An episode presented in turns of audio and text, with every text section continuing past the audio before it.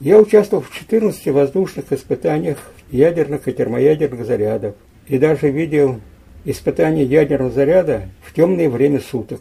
Зрелище потрясающее. Огромный шар, гриб. 14 взрывов видел. Три волны, синюю ленту на глаза, чтобы глаза не ослепнуть от этих шаров.